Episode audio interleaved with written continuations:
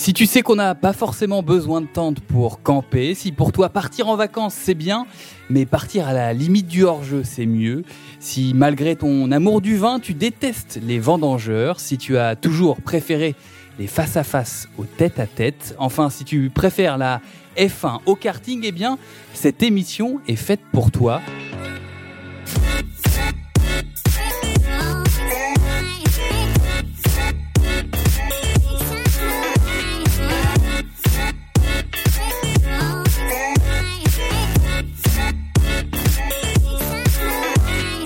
Bonjour, je suis Pierre Desmarais, bienvenue dans Rond Central. Pendant une demi-heure et accompagné d'un observateur et d'un acteur de la Ligue 1 Conforama, je vous donne les clés pour comprendre l'univers et le patrimoine du championnat de France. Et aujourd'hui, nous allons vous parler de ceux qui traînent les pieds pour euh, défendre, ceux qui aiment la bicyclette, encore plus peut-être euh, que Romain Bardet. On va parler euh, forcément des, des attaquants et on va voir ensemble comment l'attaquant de la Ligue 1 a évolué au fil des années, comment on est passé des numéros 9 à l'ancienne qui enchaînait les buts dans la surface, aux athlètes des années 2010 qui courent désormais plus vite que Christophe Lemaître et qui taclent en prenant moins de cartons qu'un défenseur de métier. Pour évoquer euh, ces joueurs qui ont le sens du but, nous accueillons deux journalistes qui ont le sens de la formule. L'un joue au foot, au basket, aux fléchettes et commente même cette discipline sur la chaîne L'équipe. Swan Borsalino, créateur de contenu pour Bro Stories, mais aussi consultant à ses heures perdues pour la RTBF. Salut Swan. Salut Pierre, salut tout le monde. Prêt à attaquer ce, podcast? Bah, Clairement, tu parlais de, monuments, je pense qu'on en, a, on en a beaucoup et on a de quoi parler. Eh bien, avec nous également aujourd'hui, il nous a appris à regarder le, foot à la télévision avec son livre à, succès Comment regarder un, match de foot. Il est toujours bien informé car journaliste à l'AFP Sport. Salut Christophe Kuchli, merci d'être là. T'es plutôt du genre à dribbler ou, tacler sur un, sur un terrain, Christophe? Euh, je suis plutôt du genre à courir, à beaucoup courir. J'ai pas grand chose en dehors de ma vitesse, donc je fais les appels en profondeur majoritairement. Bon, en tout cas, très heureux de, de vous avoir euh, parmi nous aujourd'hui, messieurs. Et on va débuter cette rétro sur les euh, attaquants de notre Ligue 1 Conforama euh, dans les années 90, à l'époque des Papins et des Guivarch. On parle alors plus de, buteurs à l'instinct, ni très rapides, ni très techniques, mais des vrais numéro 9. Jean-Pierre Papin et Stéphane Guivarch totalisent par exemple à eux deux sept titres de meilleurs buteurs de Ligue 1 Conforama et symbolisent assez bien euh, cette époque. Mais alors pourquoi est-ce que ce genre de joueur, pas forcément impressionnant physiquement, marchait si bien à l'époque? Vous avez une idée, messieurs? Je pense que déjà, il y a quelque chose qui est tout simple, qui est difficile à enseigner, qui est le sens du but, le sens du placement. Finalement, j'ai l'impression que euh, la grande thématique de ce podcast, ça va être comment les ballons arrivent dans la surface et qu'est-ce qu'on attend véritablement d'une équipe et d'un attaquant de pointe. Euh, je pense qu'à l'époque, un attaquant qui marquait des buts, qui faisait, si possible, d'autres choses en dehors de ça, mais dont l'intérêt principal et la qualité principale était de pousser les ballons au fond, était vraiment extrêmement intéressant et on s'il avait ça, on lui demandait finalement de pas forcément de travailler sur les phases défensives, pas forcément de participer au jeu. Ça, c'est la première chose. Et deuxièmement, autant Guy Varche peut être considéré comme un très bon joueur de première division, un petit peu moins à l'international, autant Papin était véritablement un des attaquants majeurs de son époque. Et donc, euh, j'ai envie de dire que peu importe le contexte et l'époque, je pense qu'il aurait réussi. Je pense qu'il y a une euh, peut-être une autre dimension qui peut euh, rentrer en compte, c'est l'équipe dans laquelle on évolue. Je pense que voilà, Jean-Pierre Papin il a très certainement, euh, il aurait très certainement pu jouer dans une autre équipe et marquer des buts quand même. Mais à cette époque-là, jouer comme dans une équipe comme l'Olympique de Marseille et vraiment, je mets mon supportariat de, côté sur cette remarque, c'était euh, quand même une aubaine pour un joueur de, cette qualité quand on sait que un joueur que j'aimais beaucoup aussi, comme Alain Boxic, dans la foulée, a aussi été meilleur buteur du championnat. Je pense que ça, ça en dit long sur l'empreinte qu'une équipe peut avoir aussi, euh, un sur un buteur et deux sur un championnat. Et on se dit aussi que les, que les postes étaient peut-être euh, mieux définis à l'époque, peut-être plus, plus respectés qu'aujourd'hui. L'attaquant ne devait pas être euh, numéro 10 et le numéro 10 devait faire la passe décisive aux attaquants. La mentalité des, des joueurs offensifs a peut-être euh, aussi changé, évolué. Tous les joueurs veulent avoir des stats aujourd'hui. Vous, vous êtes d'accord avec, avec, avec ça? Je pense qu'il y a un peu des deux, que un, effectivement, les joueurs euh, veulent des statistiques, alors les statistiques classiques, mais aussi les statistiques euh, un petit peu plus avancées sur le nombre de passes qui cassent des lignes, sur le nombre de dribbles réussis, etc., que le grand public euh, ne va pas forcément regarder, mais que les clubs vont scouter attentivement pour faire leur recrutement. Mais je pense que ça vient aussi de la segmentation des postes et le fait que c'est l'une des évolutions majeures finalement du football ces dernières années. Il y a beaucoup plus en plus d'ailiers en faux pieds qui vont repiquer dans l'axe et qui vont être amenés eux-mêmes à finir les actions.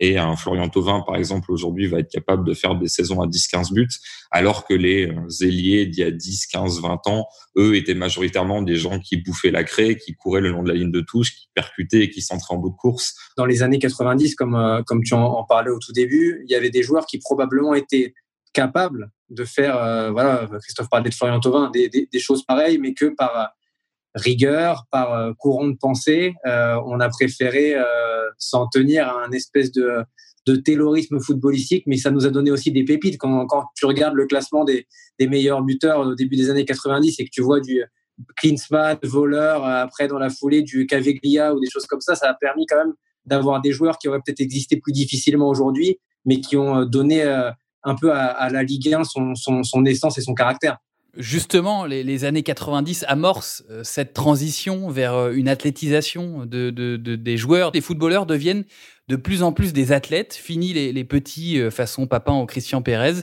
On commence à avoir des attaquants plus, plus complets physiquement, d'où le fait qu'un qu'un Sonny Anderson ait pu peut-être percer aussi dans les années 2000. L'apparition Également, des joueurs rapides et techniques comme Thierry Henry ou, Nicolas Anelka sont les meilleurs exemples peut-être de ce virage de la formation euh, française de la fin des années 90. C'est un tournant majeur dans l'évolution euh, du profil des attaquants ces années-là. Euh, on leur demande davantage de, de qualité qu'auparavant aux attaquants aujourd'hui. Vous êtes d'accord? Alors il y a deux choses, je pense. La première, c'est la professionnalisation de tout l'aspect hors terrain. Euh, tout ce qui est préparation athlétique, la nutrition, le sommeil. Il y a eu tout un accent qui a été mis là-dessus qui fait que l'athlète était de plus en plus footballeur et inversement. Donc forcément, ça ne veut pas dire que les joueurs de 10 ans auparavant n'étaient pas capables de courir, mais maintenant le fait d'avoir un gros volume physique était un prérequis, alors qu'à l'époque c'était un plus. Ça c'est la première chose. Et la deuxième, c'est qu'il y a eu euh, toute une génération formée euh, par cette formation française que tu évoquais, à savoir que finalement c'était quasiment tous des joueurs extrêmement rapides. Même un Louisa qui est euh, rapidement parti en Angleterre avait cette vitesse-là, qui pouvait jouer quasiment partout. Alors certains euh, s'étaient fixés dans l'axe, mais Thierry Henry venait euh, venait du côté gauche. Et ils avaient à la fois cette polyvalence de pouvoir être des accélérateurs de particules qui prenaient la balle, qui euh, qui faisaient un peu que le temps s'arrêtait autour d'eux parce qu'ils allaient euh, ils allaient provoquer, ils allaient percuter. On savait jamais s'ils allaient dribbler ou simplement vous passer en vitesse. Et en plus, ils ils accordaient euh, ça avec une capacité de finition qui était quand même assez énorme. Donc c'est-à-dire que peut-être que ces joueurs-là marquaient un tout petit peu moins qu'un Papin ou que d'autres qui pouvaient assez facilement arriver à 25-30 buts, sauf que eux marquaient dans des positions un petit peu plus difficiles et ça changeait la donne pour une construction d'équipe de pouvoir donner la balle à quelqu'un à 25 mètres du but et que lui aille marquer en allant pénétrer. J'aimerais justement qu'on parle de, Patrice Loco, quand même, qui est un des meilleurs buteurs avec Nantes en, 95, mais 22 buts à, l'issue de, cette superbe saison. Patrice Loco, il incarne véritablement euh, la, finalité du, jeu à la, à la nantaise. Vous avez des, souvenirs un peu de ce buteur atypique qui, qui n'a euh, finalement jamais été aussi bon qu'à Nantes Swan euh, moi, j'étais assez, j'étais assez jeune pour être, pour être tout à fait honnête. Donc, c'est mes premiers souvenirs un peu de, de, football folie. Euh, il me semble qu'en plus, la, la, vraie stat qui prouve ce que tu viens de dire, notamment, c'est qu'il me semble que l'année où il est meilleur buteur, il y a Nicolas Wadé qui traîne pas trop loin non plus. Donc, c'est, ça, témoigne du jeu que, que, que proposait le FC Nantes je pense que quand tu me parles de, Patrice Loco, et euh, pas pour changer de sujet, mais euh, j'avais envie de rendre hommage quand même un peu avant à, à Yuri Djorkaeff, à ces joueurs-là, où euh, tu sentais, Christophe en parlait, que c'était des joueurs qui à la fois pouvaient, pouvaient décrocher, pouvaient créer les actions. Et, franchement, on, parlait de modèle d'équipe. là, quand tu parles du jeu à la c'est de Patrice Loco et pourquoi il a un peu peut-être été moins spectaculaire ou moins bon dans la foulée, tu te dis que c'était l'apogée d'une certaine forme de football quand même pour, euh, pour compléter ça, alors moi aussi j'étais extrêmement jeune, mais euh, pour divers articles, j'ai eu l'occasion de me pencher sur le jeu à la nantaise, d'échanger avec euh, des gens de cette époque et donc de regarder beaucoup de matchs. Et en fait, c'était vraiment un contexte collectif. Premièrement, beaucoup de jeunes étaient formés à la Genelière et tout le monde se connaissait. C'était un système qui était pratiqué depuis quelques années, donc ça donnait dans une, une organisation, une articulation un peu différente, mais ce qu'on a pu avoir par la suite avec le Barça, avec l'Ajax, à savoir des générations un peu spontanées où euh, les joueurs arrivent en équipe première et ils ont déjà des relations de jeu qui sont bien établies. Et la seconde, c'est que tout le monde, en fait, le jeu à la Nantaise, effectivement, il y avait une notion de passe, mais tout le monde courait vite et en fait, ça allait au sol, mais il n'y avait pas de peur euh, de perdre le ballon parce que tout le monde courait et tout le monde savait qu'il allait être euh, récupéré assez rapidement. Il y avait une forme de jeu d'instinct qui se, en fait, j'ai l'impression que tout le monde prenait ce que l'autre voulait faire un peu instinctivement sans que ça soit préparé. Et sorti de ce cadre-là, bah, finalement, c'est pas forcément facile de savoir, bon, bah, lui, il va faire appel à extérieur, intérieur, machin. Euh, dans d'autres clubs, c'est des relations à créer, alors que là, tout le monde savait à peu près, sans forcément se parler, la manière dont ça allait jouer. Donc, c'est sûr que euh, y a une vraie question de savoir quel était le réel niveau individuel de tous ces joueurs-là. Alors certains ont super bien réussi, les 42, etc. D'autres étaient un petit peu plus dépendants de ce contexte collectif. Alors on vient de parler un peu de, de du FC Nantes et de Patrice Loco. Il y a un autre attaquant euh, à cette période, j'aimerais qu'on cite, c'est Lilian Lasland euh, avec euh, la Auxerre qui incarnait aussi parfaitement les principes de, jeu de, de Giroud, même s'il a aussi brillé ailleurs qu'à Auxerre, hein, avec Bordeaux aussi notamment. Lilian Lasland, Swan, c'est c'est un joueur dont tu te souviens également? Évidemment, et pas que grâce à sa belle coupe de cheveux. je pense, et, et, tu en as parlé, Christophe en a parlé aussi tout, tout à l'heure. Pour moi, il incarne un peu la typologie du buteur français en, première division en Ligue 1, dont on parle beaucoup pour les buts qu'il a pu marquer ou du but qu'il n'a pas marqué face à Dortmund, mais dont on oublie parfois la qualité technique et la qualité de jeu qu'il pouvait avoir. Et ce qui est intéressant aussi hein, avec Lilian Lasland, c'est qu'il a pu à la fois s'épanouir dans le contexte d'Auxerre, où c'était majoritairement de la contre-attaque, alors pas que, et euh, les équipes avec Corentin Martins à la baguette étaient capables de jouer. N'empêche que Giroud avait quand même plutôt ce profil défensif. Ensuite, quand on la récupère, on essaye de se projeter rapidement devant. Alors qu'à Bordeaux, hein, notamment sous Elibo, puis il y avait quand même deux meneurs dans les couloirs, Nikou Benarbia, et là, c'était beaucoup plus une équipe, sans être une équipe de possession à outrance, qui était capable de poser le jeu, de bien euh, de mettre le ballon dans la surface proprement, et où là, effectivement, on lui demandait plus d'être un attaquant de surface qui fait les bons appels plutôt que d'aller le dévorer en partant beaucoup plus loin. Et ça prouve aussi euh, une vraie adaptabilité une vraie qualité qui fait que sa qualité première, qui est de mettre le ballon au fond des filets, lui permettait quand même de, de s'articuler dans plusieurs contextes collectifs on va, ça nous permet de, parler également de, changer de décennie, puis de, commencer à parler euh, des années 2000 avec des attaquants explosifs euh, comme euh, Djibril Cissé à Auxerre, Sylvain Wiltord à, Bordeaux, Didier Drogba à, Marseille ou encore Jean-Claude Darcheville, hein, monsieur 70% je crois à Lorient, car, car le, le buteur, vous les avez reconnus, le buteur des années 2000 est avant tout rapide. Comment expliquer cette évolution euh, du, buteur euh, que l'on voit dans les années 2000 euh, très très rapide. Est-ce que c'est aussi lié à, l'avènement du championnat anglais? Je pense que ça en fait forcément partie parce que la formation française est disons, on peut même évoquer la post-formation, c'est-à-dire le moment où on va sélectionner les joueurs à 16-18 ans je pense qu'une partie, euh, une partie des formateurs français s'inspiraient de ce qui était fait en Angleterre et pensaient parfois à la revente aussi, donc au type de profil qu'on va faire émerger pour ensuite euh, les revendre à l'étranger. Donc, tu pouvais avoir cette tendance à privilégier certains, certains profils plutôt que d'autres. Et deuxièmement, ce qu'il faut vraiment dire, c'est que tu as tout à fait raison d'évoquer euh, la vitesse de ces joueurs-là, mais tous avaient aussi une puissance. Alors, évidemment, Drogba, Darcheville, même si c'est, on n'est pas simplement dans le cas de la petite boule qui courent extrêmement vite. C'est-à-dire que ce sont des joueurs qui étaient aussi difficiles à bouger à l'épaule et qui, je vais pas dire qu'ils avaient tout le package parce qu'il faut aussi euh, intégrer l'aspect technique, le jeu sans ballon ou autre. Mais ce sont des joueurs que tu pouvais mettre sur euh, deux, trois postes différents et dans pas mal de contextes différents. J'ai envie de dire que euh, Drogba, on pouvait presque le mettre sur le côté comme en neuf dans la surface. Dans tous les cas, il était difficile à bouger et il avait beaucoup de qualité pour pouvoir émerger et être inarrêtable.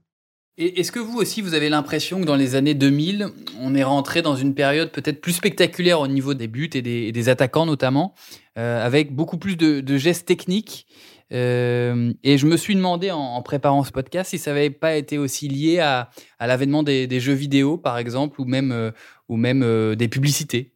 Sur le côté spectaculaire, je vais peut-être revenir sur ce qui a été dit avant, mais est-ce que tu parles peut-être d'un rapport à la puissance? Parce que, en effet, quand on voit Djibril Cissé littéralement casser des cages ou Drogba vraiment mettre des buts où on a l'impression que techniquement c'est au-dessus, pourquoi pas penser ça? Mais ce serait peut-être un peu remettre en question aussi le, talent et la qualité des buts de Jean-Pierre Papin, par exemple, ou même de Lilian Lastan, dont on a parlé avant. Donc, en termes de, spectacle ou de, de, réelle technique, je ne sais pas si euh, on, peut parler de réelle évolution. Je ne sais pas ce que tu en penses, Christophe. En fait, j'ai du mal à faire le lien entre 90 euh, et 2000. Par contre, je fais vraiment une différence entre cette époque-là et celle actuelle où, euh, avec l'usage des statistiques avancées, il y a des modèles de tir, etc. On en est venu un petit peu comme la NBA euh, au sein des staffs, à savoir qu'en gros, c'est quasiment inutile de tirer à plus de 22, 25 mètres pour la plupart des joueurs parce que le taux de conversion est très faible et c'est des choses qui n'avaient pas forcément un, cours à l'époque. Et je pense que sur toute cette période-là, il y avait une prise d'initiative, une prise de risque qui était peut-être pas pertinente sur l'ensemble d'un match et sur l'ensemble d'une saison, et c'est pour ça qu'il y a eu une vraie évolution, mais qui par contre donnait des moments euh, de grâce, quoi, des frappes totalement inattendues, qui maintenant sont réservées à quelques joueurs. Et je pense que c'est ça aussi qui peut parfois manquer et qui fait qu'on peut euh, valoriser euh, excessivement, je sais pas, mais qu'on peut valoriser certains certains joueurs de l'époque, à savoir qu'ils avaient une prise d'initiative qui n'était pas forcément contrainte par un cadre collectif, alors que maintenant c'est difficile pour un entraîneur de donner trop de liberté à un joueur parce que d'une semaine sur l'autre, euh, sa forme peut être euh, peut être fluctuante. Alors qu'à l'époque, un entraîneur acceptait de faire dépendre le résultat de son équipe de la forme de son attaquant. On va parler aussi dans, dans ce podcast dédié aux, attaquants, aux neuf purs, les, les renards des, des, surfaces. Alors, ils n'ont pas complètement disparu, hein, ces joueurs de surface comme euh, Alexander Fry, Michael Pagis ou encore David Trezeguet. Euh, ce sont eux qui vont mettre le, plus de buts hein, durant cette décennie 2000, avec euh, Pedro Miguel Paoletta, deux fois meilleur buteur, ou encore Alexander Fry, avec Rennes. Mais il faut quand même souligner aussi euh, que c'est une décennie, euh, les, euh, les, années 2000, où l'on marque peut-être moins. Paul Eta finit meilleur buteur, par exemple, en, 2007 avec seulement 15 buts. Et puis, il y a les, buteurs dans, des clubs pas vraiment clinquants. On a parlé tout à l'heure de, de Jean-Claude Darcheville. Est-ce que vous trouvez que c'est plus dur de marquer quand on joue dans un petit club ou à contrario quand on est le, seul atout offensif d'une équipe, même moyenne? Ça dépend vraiment des situations. Euh, J'ai envie de dire que la situation idéale pour marquer des buts, c'est d'être euh, le seul attaquant d'une équipe moyenne, mais d'être un attaquant à qui on ne demandera pas grand-chose d'autre que de rester dans la surface. C'est-à-dire si on joue en 4-3-3 et qu'on a deux ailiers qui vont balancer énormément de centres et qu'on a juste à être à la réception, c'est pas facile, mais ça va encore. Alors si on est l'attaquant d'une équipe moyenne, mais que comme l'équipe est moyenne, on doit aussi être un espèce de meneur de jeu en plus et participer euh, à l'effort sans ballon. Là, ça devient quasiment impossible et c'est très difficile d'émerger. C'est pour ça que pour moi, euh, ça vient un tout petit peu plus tard, mais Elmander, sur sa saison toulousaine, a vraiment énormément de mérite parce qu'il était aussi bah, très présent dans le duel et il n'était pas simplement là pour euh, conclure les actions d'une équipe qui n'aurait pas besoin de lui sur le reste du temps. Ouais, je pensais aussi à Steve Savidan, peut-être à, Valenciennes ou, ou encore Utaka à Lens même Pujol à, à, Valenciennes aussi. Euh, il y a, il y a des joueurs qui connaissent les deux situations. Je pense à un, super joueur de foot comme Gaëtan Charbonnier qui, quand Brest est euh, ultra dominateur en Ligue 2, euh, peut se permettre de moins travailler et peut-être un peu moins à la création et planter plus de 20 buts en Ligue 2 et être un peu plus en souffrance en, en Ligue 1 où on le voit souvent en position plus reculée, limite en numéro 10 à envoyer des transversales. Quoi. Mais pour moi, la situation idéale, c'est Moussasso en 2010-2011 quand il termine meilleur buteur parce qu'il y a Hazard et Gervinho sur les côtés. Et même s'ils sont deux joueurs qui sont plus dans la percussion que dans la passe en tant que telle, ils vont faire la passe bien sûr si elle se présente, mais euh, au départ ils vont aller chercher à dribbler et eux aussi vont marquer beaucoup de buts. Euh, ce sont des joueurs qui attirent tellement l'attention je vais pas dire que c'est facile pour Moussasso, mais euh, forcément, ça fait des diversions. Lui, s'il est bien placé et s'il est plutôt en réussite, va pouvoir assez facilement avoir une vingtaine, une trentaine d'occasions euh, assez nettes de buts par an, parce que justement, le collectif est très fort autour de lui. On va aborder également maintenant euh, les années 2010 avec l'apparition d'un nouveau profil d'attaquant. Et Franck Ribéry en est peut-être l'emblème le plus intéressant de cet attaquant de couloir qui n'est pas forcément un milieu offensif de, de débordement et pas non plus un ailier centreur. Je pense aussi à, Florian Thauvin, dont on a déjà parlé, Pierre-Emerick Aubameyang, Ousmane Dembélé. Euh, quelles sont les, caractéristiques de ces buteurs qui ne jouent pas ou plus dans, dans l'axe Swan? Ils t'intéressent ces, joueurs-là qui ne sont pas vraiment des, des attaquants axiaux?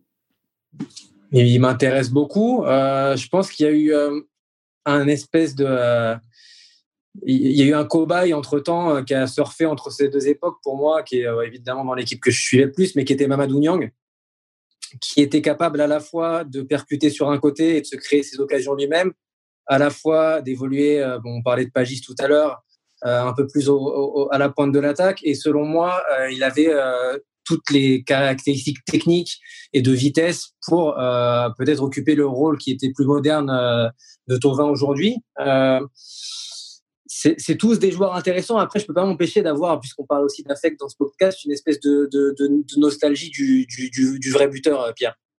Mais comment on fait euh, pour rester justement sur ces, sur ces attaquants, ces nouveaux attaquants, nouvelles formes euh, d'attaquants en tout cas? Comment on fait pour les faire cohabiter? Avec des attaquants axiaux Là, je pense par exemple à l'association entre, entre Neymar et, Cavani, par exemple. ils sont pas du tout dans, dans le même registre. Euh, comment on fait pour associer ces, attaquants-là Et est-ce que c'est possible surtout? Bah, L'idéal, c'est qu'il n'y ait, euh, pas trop de joueurs qui aient besoin d'avoir le ballon dans les pieds. C'est-à-dire que si on peut associer quelqu'un qui, entre guillemets, va manger le ballon, qui va bien aimer le tripoter, bien aimer mener le jeu, qui va pas hésiter à percuter, faut qu'autour, il y ait des appels pour, un, euh, simplement que le joueur ne soit pas frustré de ne pas avoir le ballon parce qu'il faut pas que tout le monde se veuille meneur de jeu. Et la deuxième chose pour étirer la défense. Et si euh, tout le monde est statique euh, autour autour du porteur de balle, c'est compliqué. Moi, vraiment, pour les joueurs de couloir, je définirais deux profils.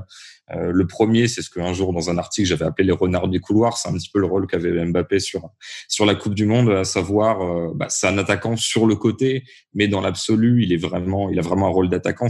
Il va simplement partir dans une position différente, mais il aura vraiment ce côté renard des surfaces. Dès qu'il y a un espace, hop, je vais l'attaquer, je vais partir en profondeur, et parfois plus que l'attaquant de pointe ou en équipe de France, Olivier Giroud euh, était presque pas souvent dans cette position dans la surface et n'hésitait pas à laisser la place pour lui avoir plus ce rôle défensif. Et le premier c'est les euh, c'est les ailiers qui sont vraiment dans la percussion, dans le dribble. Là, c'est beaucoup plus Tovin qui va être capable de prendre la balle arrêtée, d'être face à son latéral et en accrocher, de s'ouvrir s'ouvrir un angle de frappe et de frapper et de marquer des buts comme ça sur quasiment rien. Il n'y a pas d'espace, c'est lui qui va se le créer en un geste. Alors que Mbappé, lui, euh, pour moi, un attaquant, en fait, pour moi, Mbappé, c'est vraiment un attaquant traditionnel, mais dans le foot actuel, euh, tu peux être amené à le mettre sur le côté parce qu'il y a encore plus d'espace actuellement sur le côté que dans l'axe. Et à ce moment-là, bah, il faut que le joueur d'axe soit capable de s'effacer pour lui laisser un petit peu de place. Pourquoi pas travailler aussi c'est pour ça qu'un Cavani peut être jugé plus utile qu'un Icardi, qui risque d'occuper plus la zone, alors qu'un Cavani va va un petit peu se déplacer à droite, à gauche, aller au premier poteau, faire les courses sans ballon pour justement permettre aux autres euh, d'occuper l'axe euh, par intermittence. Il ressemble à quoi l'attaquant parfait aujourd'hui pour vous, messieurs? Euh, Quelles caractéristiques physiques, peut-être techniques, il doit avoir en, priorité pour percer et pour être un des meilleurs mondiaux La réponse euh, évidente aussi, ce serait de se dire euh, Mbappé dans 4 ou 5 ans. Parce que quand on voit ce qu'il est capable de faire à son âge, on imagine que s'il complète un tout petit peu euh, plus sa panoplie, ça deviendra l'attaquant quasiment parfait sur tous les points. Et un Benzema, du coup? Benzema, ça y ressemble beaucoup, effectivement. on peut se poser des questions de ça, voir ce que le Real fait avec lui en seul point focal de l'attaque sans Cristiano Ronaldo. Mais c'est vrai qu'il coche quand même la plupart des cases. Après, parfois, c'est simplement des questions d'ajustement, de se dire euh, est-ce que est-ce que un Benzema à 15, 18, 20 buts, c'est c'est meilleur qu'un autre qui va un petit peu moins bosser à 30 buts? Euh, c'est toujours euh, c'est toujours un petit peu là que les entraîneurs vont se baser. Mais c'est vrai que Benzema aussi fait partie de ces attaquants modernes qui sont utiles j'ai envie de dire presque peu importe le projet de jeu de son équipe. Allez, avant de se quitter, je vais quand même vous demander à, chacun, même si on, les a peut-être déjà abordés, à tous les deux de nous donner euh, peut-être euh, votre attaquant euh, préféré. Franchement, celui qui m'a donné le plus de plaisir à regarder, je pense que c'est Mika Pagis, hein, je vais te dire la vérité. Parce que il était capable de faire énormément de choses. Après, je suis un peu triste qu'on n'ait pas cité Fernando Crevenagui, pour être honnête. Mais ouais, je dirais Mika Pagis. Christophe? Euh, c'est une vraie bonne question. Alors, euh, il y a quand même quelque chose qui a marqué euh, ma jeunesse au moment où je me suis éveillé au foot, c'est que j'avais une passion pour les attaquants moyens plus, c'est-à-dire les Pius Ndiefi, les Vladimir Manchev, les Poussin Mélin. Et je m'identifiais presque plus à ces joueurs-là parce que j'avais l'impression qu'ils pouvaient rater comme moi je ratais. Alors moi, ils étaient forcément meilleurs que moi, mais euh, alors que ceux qui étaient euh, beaucoup trop doués, je me disais oui, bon, c'est un, un, autre monde, donc j'avais du mal à m'identifier. Alors que voir un Marcus Mokake, je me disais tiens, il est suffisamment bon pour me faire rêver, mais pas assez fort pour que je me dise oui, bon, il fait un autre sport, euh, c'est totalement, c'est totalement inutile de me comparer. Donc du coup, c'est presque plus ces joueurs-là qui m'ont fait rêver, qui m'ont fait éveiller au foot que que les attaquants que les attaquants modernes. Donc j'ai presque plus envie de mettre en valeur ces joueurs-là euh, qui sont en plus, je vais pas dire des oubliés de l'histoire, parce que forcément, euh, quand on marque 10-12 buts maximum par saison en championnat, on n'est pas destiné à, à, rentrer dans la grande légende du foot. Mais ce sont aussi ces joueurs-là qui ont fait euh, l'histoire de la première division et qui ont parfois permis à leur équipe soit d'accrocher des qualifications européennes inespérées, soit d'obtenir des maintiens avec des effectifs relativement limités. Bien, merci Christophe, merci euh, Swan, c'était un, plaisir de se remémorer euh, ensemble euh, les plus grands attaquants de notre Ligue 1 Conforama. Et j'espère qu'on se retrouve très vite pour un, un nouvel épisode de Rond Central.